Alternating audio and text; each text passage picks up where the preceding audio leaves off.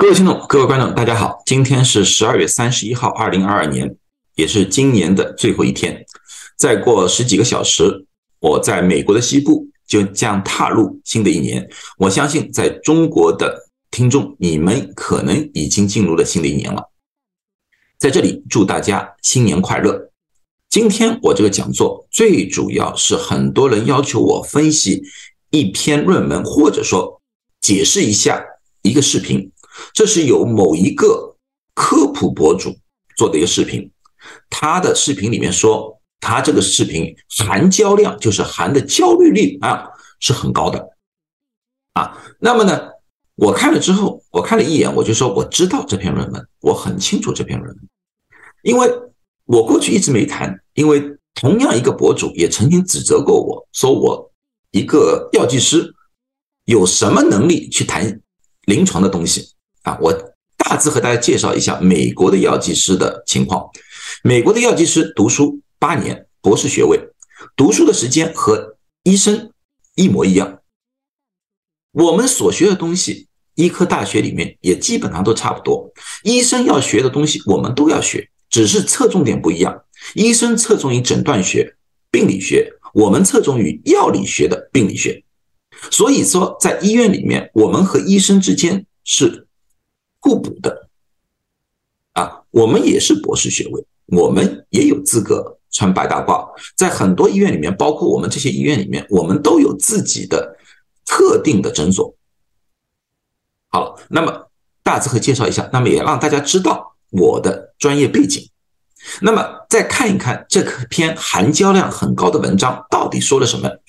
那篇文章最主要是说，彭博社的一篇文章里面写到了，就是新冠患者解剖报告，病毒可遍布全身并持续感染数月。彭博社引用的就是这篇论文，这篇论文是美国国立啊卫生研究所的一份解剖报告，它一共解剖了四十四位由于新冠死亡的患者。然后这篇文章是在二零二一年十二月三号公布的，记住是二零二一年，而解剖的四十四位是在二零二零年，也就是说在阿尔法变异疫苗注射之前发生的。他们发现这四十具尸体里面，全身很多器官都发现了新冠病毒，包括脑部。最严重的就是有一位。在感染后两百三十天死亡的时候，仍然在尸体里面发现了新冠病毒。所以说，那个科普博主说：“哇，这个是需要非常焦虑的，因为一旦我们感染了新冠，我们就很难去除新冠病毒。”啊，他里面做的视频比我做的漂亮多了。我不会做视频，他做的很漂亮啊，我我承认啊，它里面图文并茂。非常博取眼珠，但是他所说的那些事实、所说的案例完全没有错。可是他有两个重要部分，要么就是遗漏了，要么就是故意的没有翻译给大家听。因为我们看任何一个任何一篇论文，我们最主要的要看两个地方，一个是它的总结，一个是开头的一个概括。那么我们来看看这篇文章的总结，它是怎么样说的？这是这篇文章最后的一个总结，英文、中文我翻译。他说：“我们的研究有几个重要的局限性。第一，他们所发现的或者研究的死亡都是患有基础疾病、没有接种过疫苗、年纪比较长的个体，所以它限制了他们的进一步的推广。就是说。”其他的年轻的、健康的、接种过疫苗的个体会不会是同样的反应？他们不知道，这第一点。第二点，他们的病例刚才说了，基本上是在二零二零年，就是第一年的一个情况之下。当前我们有更多的变异体，特别是奥密克戎，奥密克戎的症状相对来说比前面要轻啊，是不是一样？他们也无法确定。第三个，他们说现在当然。很容易的就把这个所有的临床发现归功于啊新冠，归功于新冠的后遗症，但是他们的研究并不是为了解决这个问题，也就是说，他们不能确定两者之间的因果关系。我在给学生上课的时候，我们老师说，医学上面因果关系不不这么简单。举个例子说，有一个人，呃，有一个研究，如果发现，在上衣口袋里面放打火机的人，肺癌就特别高，那么我们是不是可以得出这么一个结论，就是放打火机在胸口口袋的？就容易得肺癌？当然不一样，当然不行，因为这两个不是因果关系。这个里面是什么样一个关系？因为它里面缺少了一个重要点，就是抽烟。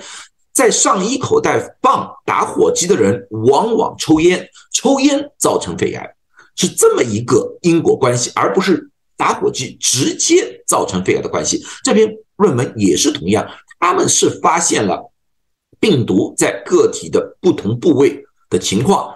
但是他们无法得出这些病毒就是造成后遗症的罪魁祸首，这是他们想告诉我们的啊。他们研究这个最主要的是给以后类似的研究提供强有力的证据。也就是说，这篇文章并不是为了下大众，也并不是为了其他，它最主要的是给我们这些研究人员做一个基础。做一个样本，以方便我们在研究的时候少走弯路。有现有的数据，这个还是一个次要的一个东西。最主要的是，它在前文的概括里面，就是第一段里面有这么一句话。这句话我觉得才是很重要的。这句话呢是他这样说的：“他说，尽管发现广泛的新冠病毒 RNA 在全身的分布，但是我们观察到。”除了呼吸道以外，啊，除了呼吸道以外，其他地方的炎症或者直接病毒自细胞病变的证据很少。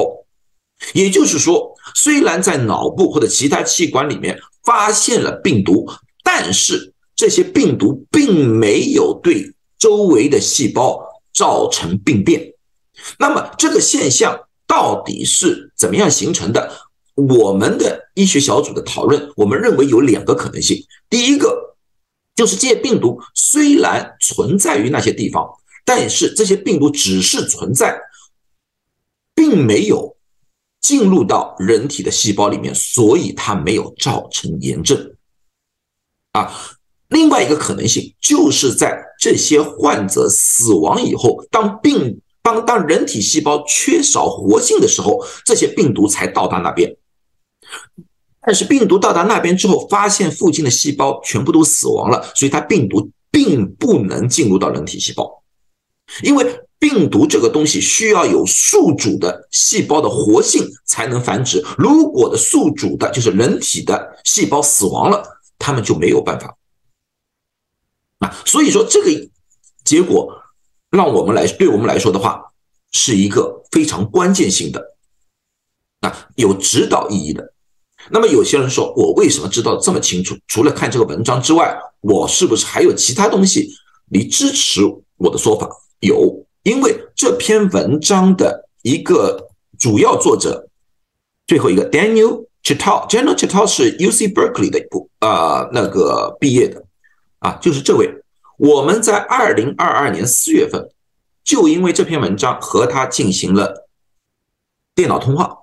我们讨论了和他讨论了这篇文章的一些关键性的一个数据，所以我对我们来说，因为我们是研究新冠后遗症的一个比较前沿的一个医疗机构来的，对我们来说确实有很好的一个指导意义啊。但是从对大众来说的话，我觉得这个没有多少必要。现在中国的开放，疫情的放开，这是。势不可挡的了，不可逆转的了。在当前这个情况之下，传播这样的一个种视频的话，除了要求吸粉，除了博眼珠，除了让大家焦虑之外，我想不出有任何的好处。因为中国已经有很大人被感染。要知道，焦虑是降低人体免疫系统的一个很重要的因子。在当前这个情况之下的话，让大家去焦虑，我觉得这个是一个非常不应该的事情。我今天这篇这个视频，希望解决了大家的一点疑惑。我再三告诉大家，新冠这个东西是厉害，是会造成很多问题，也可能造成后遗症。在未来的视频里面，我会逐一逐一的告诉大家怎么样去整理，怎么样去治疗这些后遗症。啊，我不会给大家焦虑，我只会给大家医学上的治疗的方案。啊，再三强调，大家在看到这些文章的时候，多问问专业人士，不要被这种焦虑文给带歪了。保护好自己，保护好家人。再次祝大家新年快乐！谢谢大家的观看。